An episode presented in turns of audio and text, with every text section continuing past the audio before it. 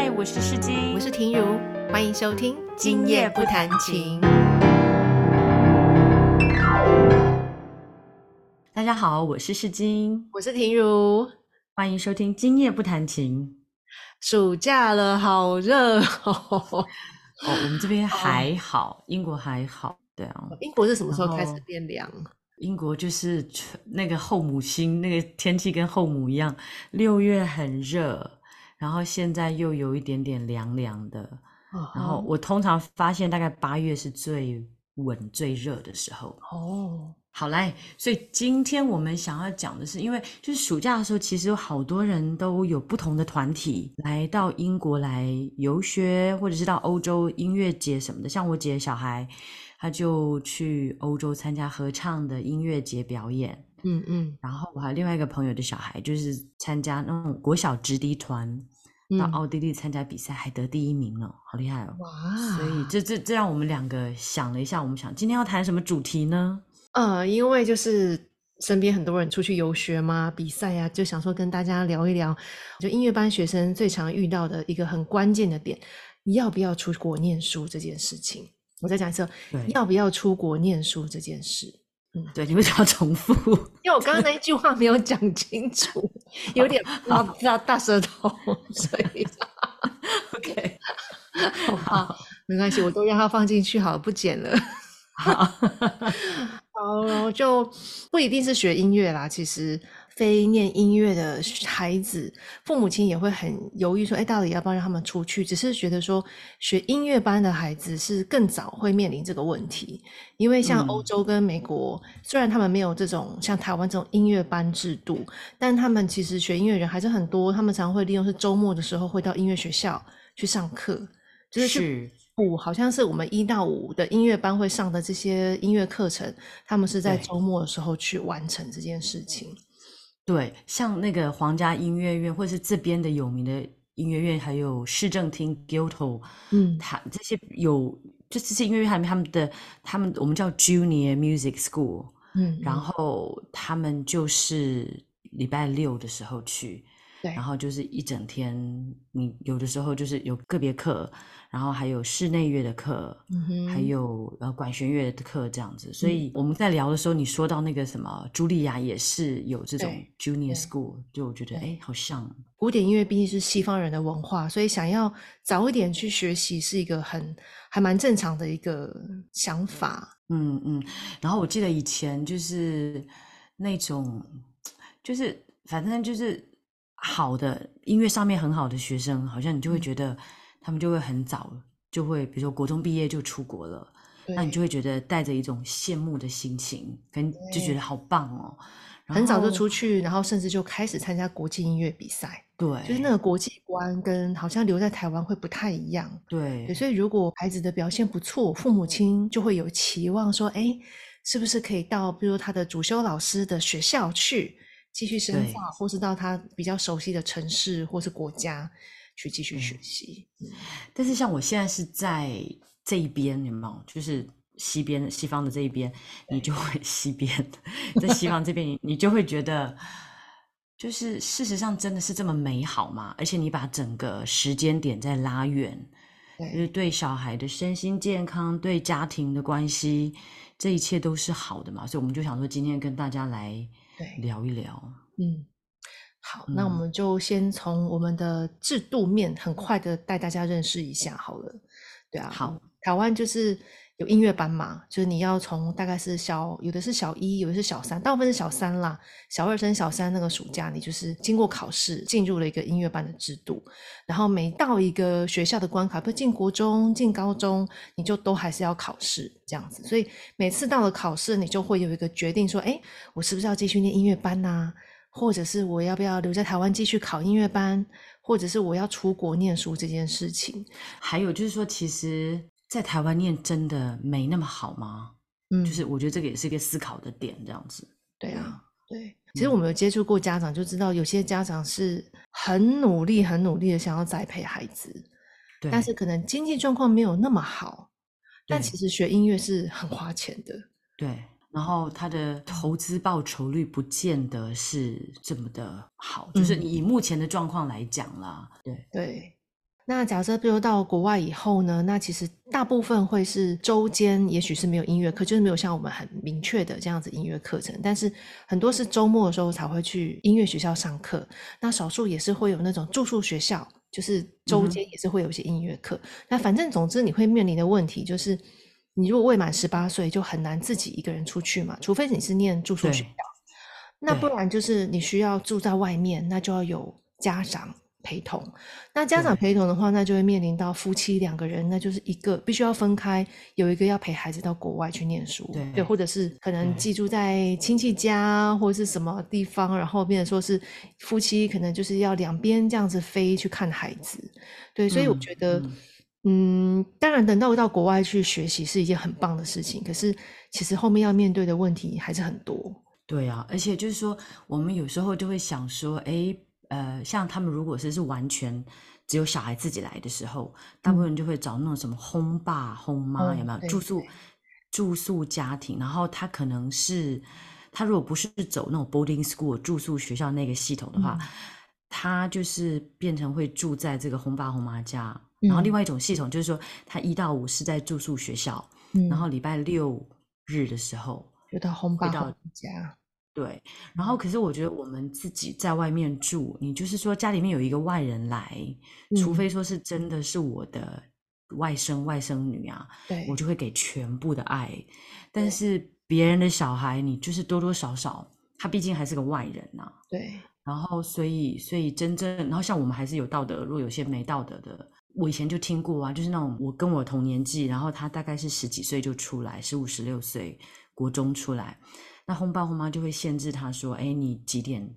你洗澡只能洗几分钟，然后半夜上厕所不能冲水，好，类似这种啦。然后，而且通常你会想要去做轰爸轰妈这种失业的家庭，他本身就是需要一份额外的收入嘛。嗯嗯嗯，所以他一定是会在某一方面，他经济上面不见得是那么充裕这样子。所以，他能不能够真心真意的？”关心你的孩子，然后或者是说，当你的孩子在碰到了一些困难的时候，他需要跟人家讲的时候，对，没有人可以跟你讲。现在 OK，现在你可以打电话。可是我有另外一个朋友，他也是很小，就是爸爸是那种广告公司的总裁，他是英国人呐。然后他从小就被送到住宿学校，那他就说他那个时候那个年代是要排队打电话给爸爸的。嗯嗯嗯，然后但是每次排队给爸爸，爸爸可能就在另外一个时区，哦吼，有时差的国家，然后爸爸就没办法讲，所以其实造成他后来有一些东西没有安全感，嗯，那种焦虑什么的，那个东西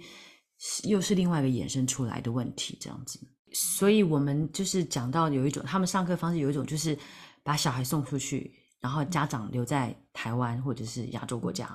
另外一种方式就是家里面会有一个人去陪读。嗯，或者是家里整个去陪读，那个东西就会有一个状况，就是可能我们一般都会是爸爸在工作，然后妈妈在那，也有也有不同的方式啦。然后，但是就是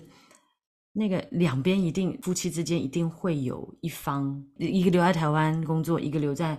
假设你讲美国好了，陪小孩念书。我不晓得，我觉得那个夫妻应该就是应该要住在一起，然后分两地，总是觉得感情怎么维系这样。对啊，我我我虽然没有没有结婚，没有孩子，可是我总觉得夫妻就是应该要在一起啊，不应该说为了孩子而反而把这个家庭拆成两半。我我自己个人的想法啦，嗯嗯，对，小孩子大了，他出去念书，出去干嘛，那那是另外一回事。可是，可是，可是，我们之前有讲过说，就是英国上流社会啊，他们的方式就是小孩到了中学一定去念寄宿学校，嗯嗯嗯。然后你我们我碰到的不多，但几个，然后他们就会有的就会说，其实小孩还没有成熟到可以去住宿寄宿学校，可是大家都，你问他说你为什么要送呢？他就说因为大家都这么送。嗯，那个上流社会可能都会送，所以他就觉得他也要送，可是没有去以小孩的方式来弄，以以小孩的方面来帮他们想这样子啦。他们的心理状态是需要有需要有父母亲，然后需要有长辈在旁边。对，但是也有一种，也有也有家庭陪读是很成功的例子啊。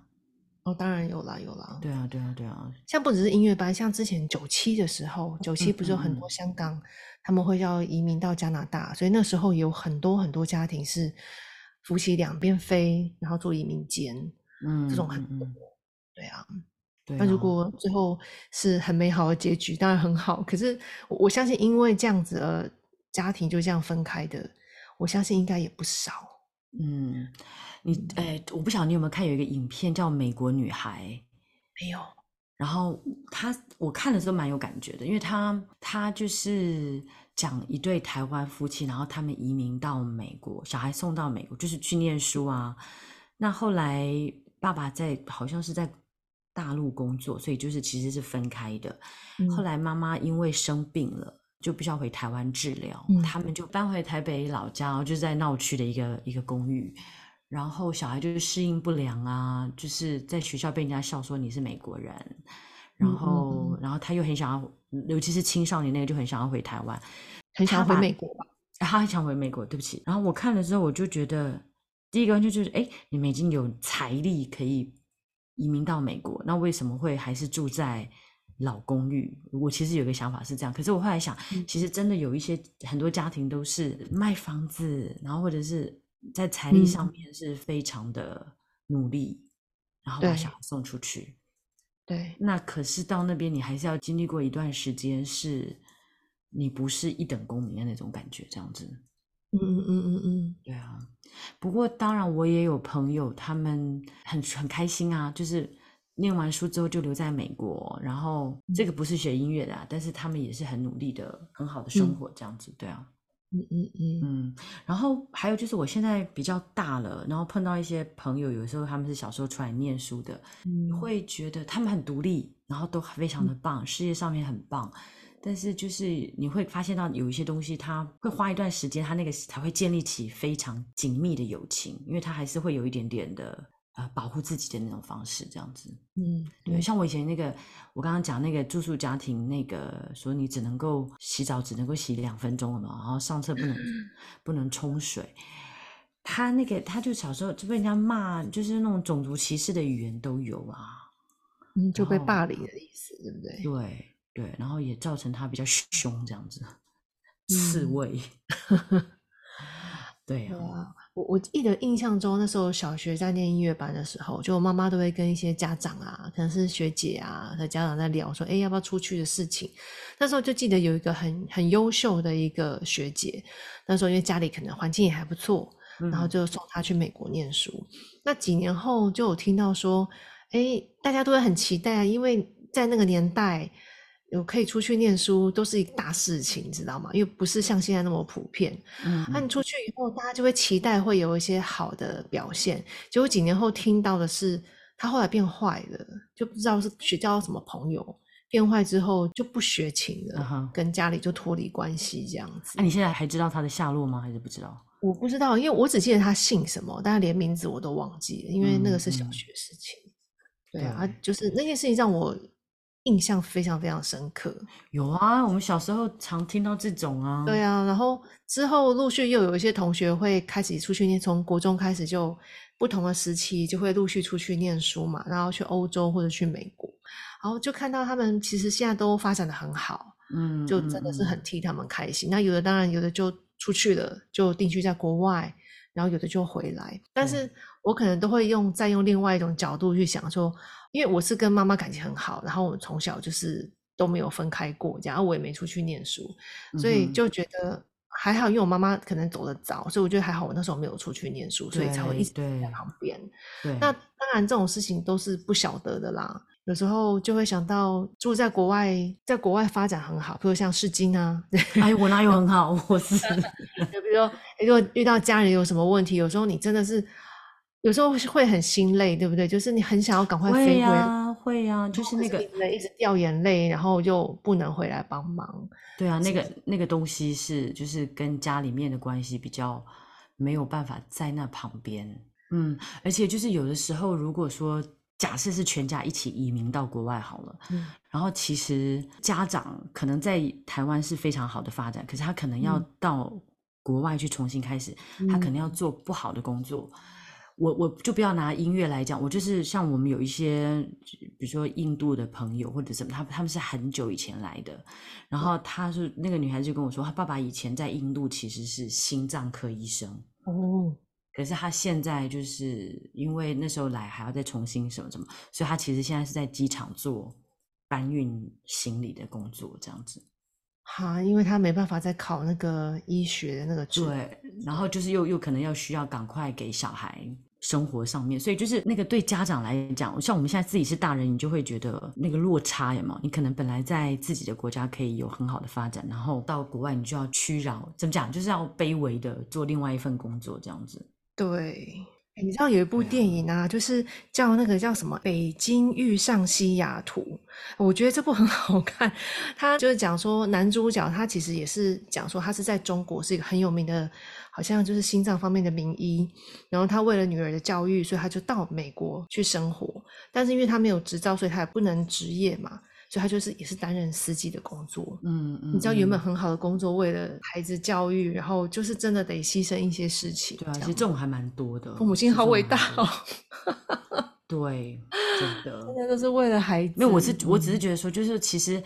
再走远一点，像我们现在生活有一个经历，你就会觉得职业不分贵贱，当然你自己能够维持一个平衡、开心。其实是很好的，然后也懂得休闲娱乐、出国旅行或者去哪边旅游一下下，那个都是很好。就是你要维持一个平衡，工作、家庭跟旅游、身心健康方面，我觉得为家人牺牲这点也是要有一个平衡。你不能完完全全就是为了家人，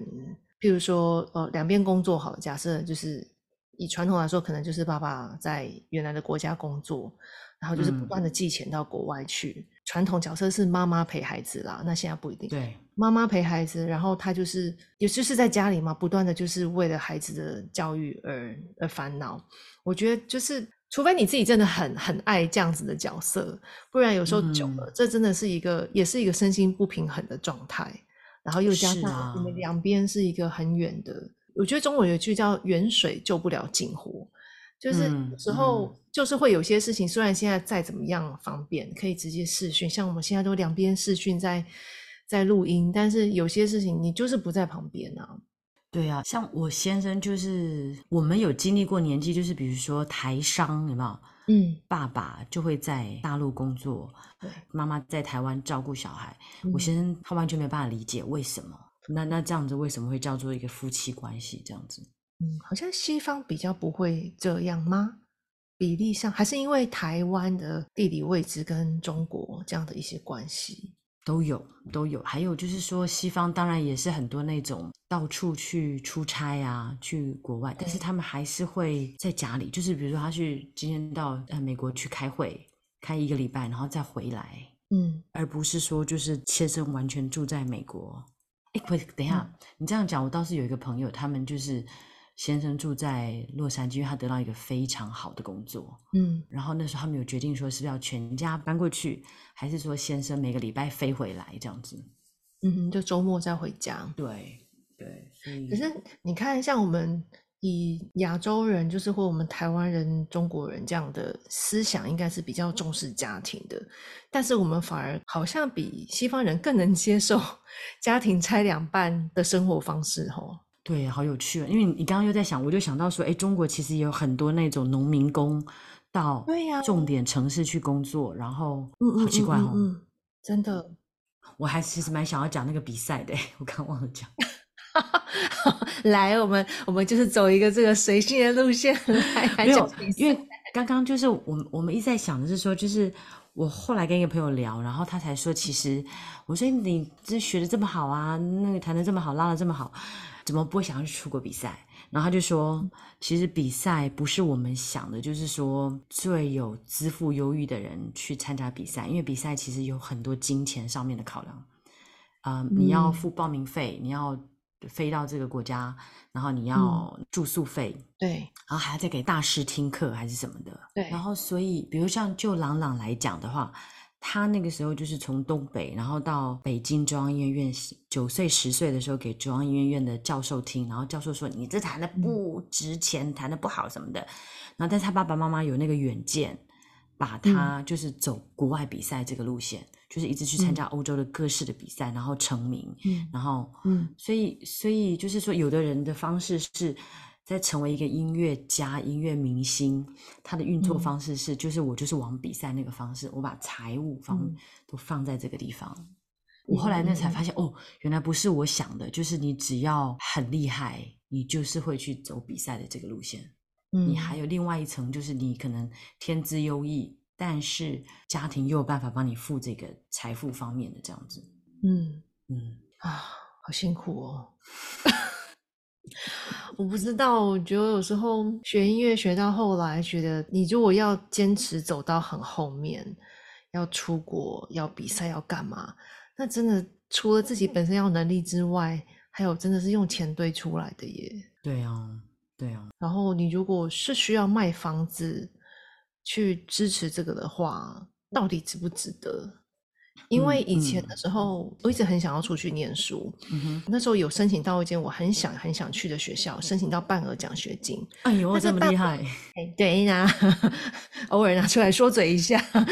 没有啦。可是你就算半额，你还因为那时候比较大了，你就会去知道说。哦，那那你要花多少钱？半额还是很多钱，因为美国学校是很贵的。是，那你你除不是有学费耶，你还要吃还要住哎。对，那你可能还有一些其他的花费。我我不觉得我有办法，就是拿出几百万的钱出去念书这件事情。然后我那时候又算了，哦，那你准备了这些钱出去之后，我以后要赚多久我才回得来？对啊，我那时候真的是算了这件事情，说哦，OK，我如果就算我预备了三四百万。我我如果还想要再留呢？对，那我要多久才还得了这个钱？然后我就把我妈妈丢在台湾，然后让她拼命赚钱给我。我这样这样对吗？我就有很多这样子的问号。可能那也是我比较大才会这样想。如果我可能十几岁，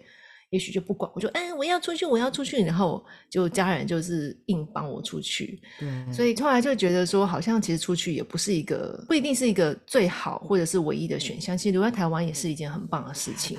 所以，所以其实我觉得我们的教育，我的教育没有缺乏的，就是说，在其实，在音乐班教育，我我们要教他们说，哎，你念这个，你投资报酬率是多少？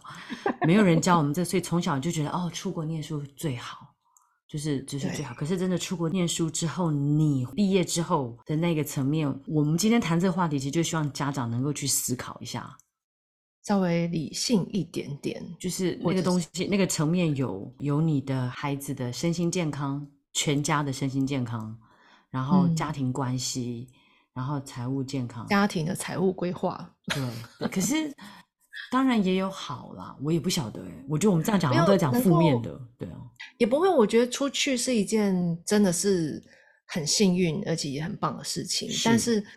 不是每一个人都有办法去承担这件事，因为如果家里有一点财力，那当然就有机会就出去是很棒的啊。但是如果你是要用很勉强的方式去完成这件事情的话，我觉得稍微要再思考一下。对啊。所以像我，因为我没有机会在国外这样子留学，我我真的是我人生的很大的遗憾，我必须这样讲。但是。人生谁没有遗憾啊？每个人都有很多各式各样的遗憾。那我只能用哦，我现在开始工作赚钱了，所以我就有机会可以出国玩。所以我就会利用哎，我多出国玩这样的方式去弥补我以前没办法在国外长期久居，然后看外面的世界这样的遗憾，就用这种方式去弥补。我觉得那也很好啊，就是你现在长大自己赚钱，然后自己去做这件事情。对，就是说，其实它那个东西是带来是全面的，就是说，你你可以利用现在出国，你可能反而担心的层面会比较少。然后，但是你可能就没有办法结交那种同期一起共同学习的同学的那种友情。但是老实讲，念硕士那一年完全英文一片空，就是你那个 culture 文化差异、文化冲击有没有？我跟我硕士同学没有在联络啊，就是因为那个时候最大的冲突，我就发现到，哎，其实他们在叫人的时候就会把名字跟姓连在一起。嗯，可是我们台湾的教育，其实我们就是都只会去学，比如说这个人叫 Roger Mary 还是什么的。可是你肯定要讲说 Mary，然后再加上他的姓，然后你就会觉得说，哎，哦，原来这样才会记人，所以我永远都不知道我朋友是谁。但 是 硕士那年的朋友完全不认识，就是那个东西你要花好几年之后才发现，哦，原来是这个样子。这样，这这只是个小小的东西啦，有觉得人家听可能会觉得很好笑，但是。或有可能是因为你你毕业以后并没有一直在那个圈子里面工作啊。对，对，如果你还一直在那个圈子工作，所以同学就变成你的人脉，你可能就会一直在联系。对，如果你有稍微出来了一下，或中断了，或者是换一个其他的跑道，哎，那个就真的好像用处就不是那么大了。因为说出去念书其实是为了人脉。对对对，又又是不一样的想法。因为我以前有个朋友，他在美国还是小留学生，然后到美国去念书，然后决定回台湾。他钢琴弹的非常的好。但是也是充满了偏激激进的思想，觉得台湾最好。然后，然后他又在讲说，他曾经就是在美国求学的时候，然后到德国去那个，然后就是说啊，德国生活非常的无聊，然后什么什么。然后他就是看那个，比如说去德国拜访什么人，然后那个衣服穿着都是那种不知道哪一个世纪的感觉，这样子，就完全的乡下。那那个又太偏激了啦，我觉得那个又太偏激了。对，对啊。那世金要不要跟我们分享一下你？因为你有出去念书嘛，又在国外工作。那你当初是要出去的时候是什么样的一个契机？是你一直以来的梦想，还是一个哎突然间一个偶发事件让你想要出去？然后跟后来怎么回来？然后为什么回来又出去了？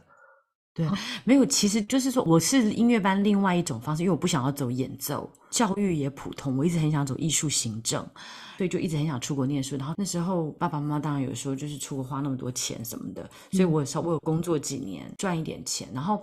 我觉得是我的个性本来就是比较冲冲冲冲冲，嗯，然后所以我会在那种比较困难的环境下面会觉得很好玩，这样充满挑战刺激，我哎，我觉得那个是一个很好玩的状况。然后我觉得我又很幸运的是，比如说碰到我先生，他又是一个比较安静、比较稳的人，所以就是我的冲跟他的稳就不会让我碰到太危险的状况。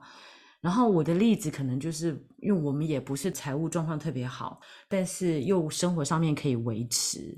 那就是在这边所建立的一个价值观，我觉得是很健康的，而且我觉得他让我更尊重台湾给我的教育。嗯嗯嗯，对，然后所以我觉得我可以很自信的说，我是一个很健全的人，这样子。嗯嗯嗯，然后我也觉得我的着重点会是在于你的心灵成长。方面，而不是很浮夸的在那边炫耀说：“哎，买了什么名牌？我去过，对对对，有啊，曾经曾经经历过名牌那一种状况，后来发现，哎，买了之后就是那种一时的快感，就是会酝酿很久，很想买，很想买，然后买了之后一时快感，然后还舍不得用啊，然后就会觉得很心虚，这样子，对啊。我我记得你有时候常常会跟我讲说。你本来做一件事情或什么想法，然后你先生突然间一句话就嗯，整个就被点醒。对啊，不知道是他英国人特有的一种思维，或是你先生他的思维是那样。嗯，就比如说像我前一阵子在打扫家庭嘛，然后家里，然后我就是楼上的一些玩具，就是发现哎，怎么为什么我当初会买这个东西，就是小孩也没用几次，然后就没了。我记得我那时候，我先生有跟我说：“你这个东西需要买嘛？”然后我们就想说：“哎，反正便宜多少钱，然后就买一下，小孩快乐。”可是其实后来小孩也没有玩多少次，所以就是会觉得说：“哎，他好像讲的是对的，因为我们在台湾在物质上面买就比较快。嗯，可是你现在在看，掏出十年之后再回去整理，就发现到当初真的不需要去买。”然后也真的多花那个钱，然后又对地球环保造成负担，这样子，所以就反正我们的关系就是一直就是一个是冲，一个是很有智慧的在叫你，对，很这样，嗯，很馋这样子。手势，对他就是很冷静的在在处理事情，嗯嗯，好啊，所以今天就跟大家分享一下，觉得很多有时候家长会问的一些问题，都有把它穿插在里面。然后或者是自己对于要不要出去念书这件事情的想法，对啊，就让大家有一些不同的呃插入点吧，啊，不同的切入点吧，应该这样讲。对，嗯，我要讲的重点就是，其实就是把它拉开长远来看，嗯，对，然后它的影响层面，对，不是只有孩子，还有影响到夫妻本身，还有家庭未来的方向会很不一样，对啊，然后没有一个决定是一定是好的或是不好的。就是适合自己、适合你们这个家庭的决定啦，不要说别人都怎么样，我就一定要也要怎么样。嗯嗯，对啊，好，好，那我们下次见，下次见喽，拜拜，拜拜。